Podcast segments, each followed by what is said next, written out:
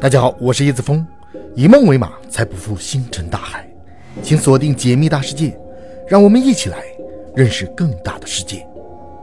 今天我们来聊亚特兰蒂斯。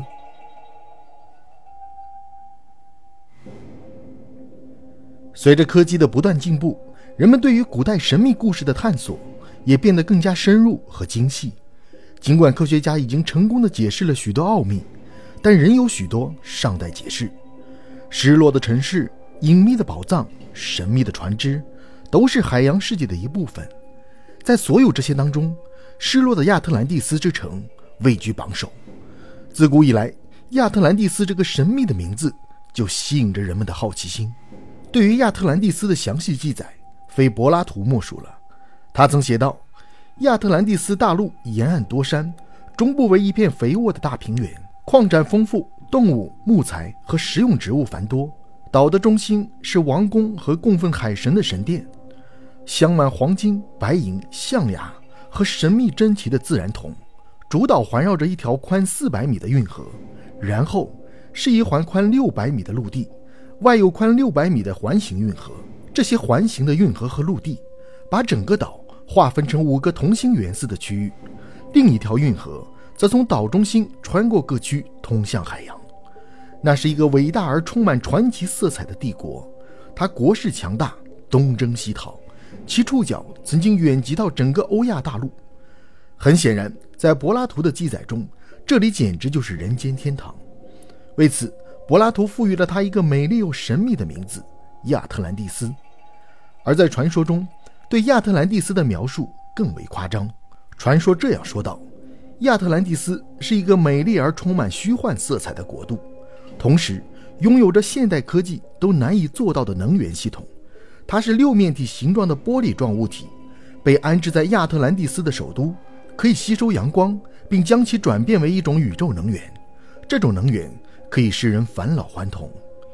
由此可见，无论是柏拉图的描述，还是传说，都在表明一个事实，那就是亚特兰蒂斯是一个强大的文明，他们所拥有的技术甚至高于我们现在。那么，如此强大的一个文明，为什么会突然消失呢？他们遇到了什么灾难？连他们的科技水平都难以抵抗吗？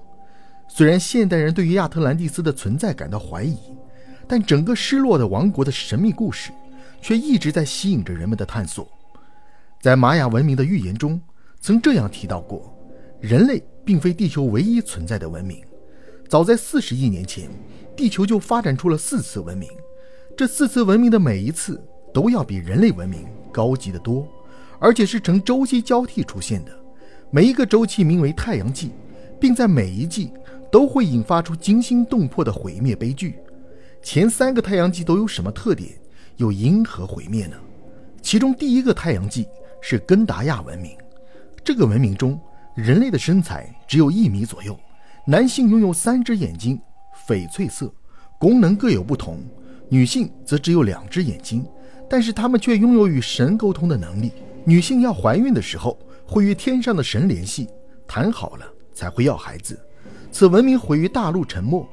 第二个太阳纪是美索不达亚文明，也就是饮食文明。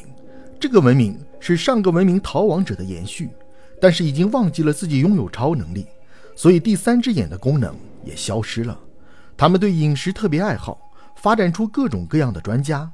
这次文明在南极大陆毁于地球的磁极转换。第三个太阳纪，则是穆里亚文明，即生物能文明，也是上个文明逃亡者的延续。他们的先祖发现植物在发芽时产生的能量，这个能量异常巨大。经过一个世纪的改良之后，最终发明出了利用植物能的机械。这种机械可以放大能量。该文明毁灭于大陆沉没。第四个太阳纪。则是亚特兰蒂斯文明，也就是光的文明，继承了上一个文明。为什么用继承而不用延续呢？这是因为亚特兰蒂斯文明是来自猎户座的殖民者，他们拥有光的能力。早在穆利亚文明时期，亚特兰蒂斯文明就建立了。据说这两个文明还打过核战争。由于亚特兰蒂斯文明离我们最近，所以有关亚特兰蒂斯文明的探讨也是最多的。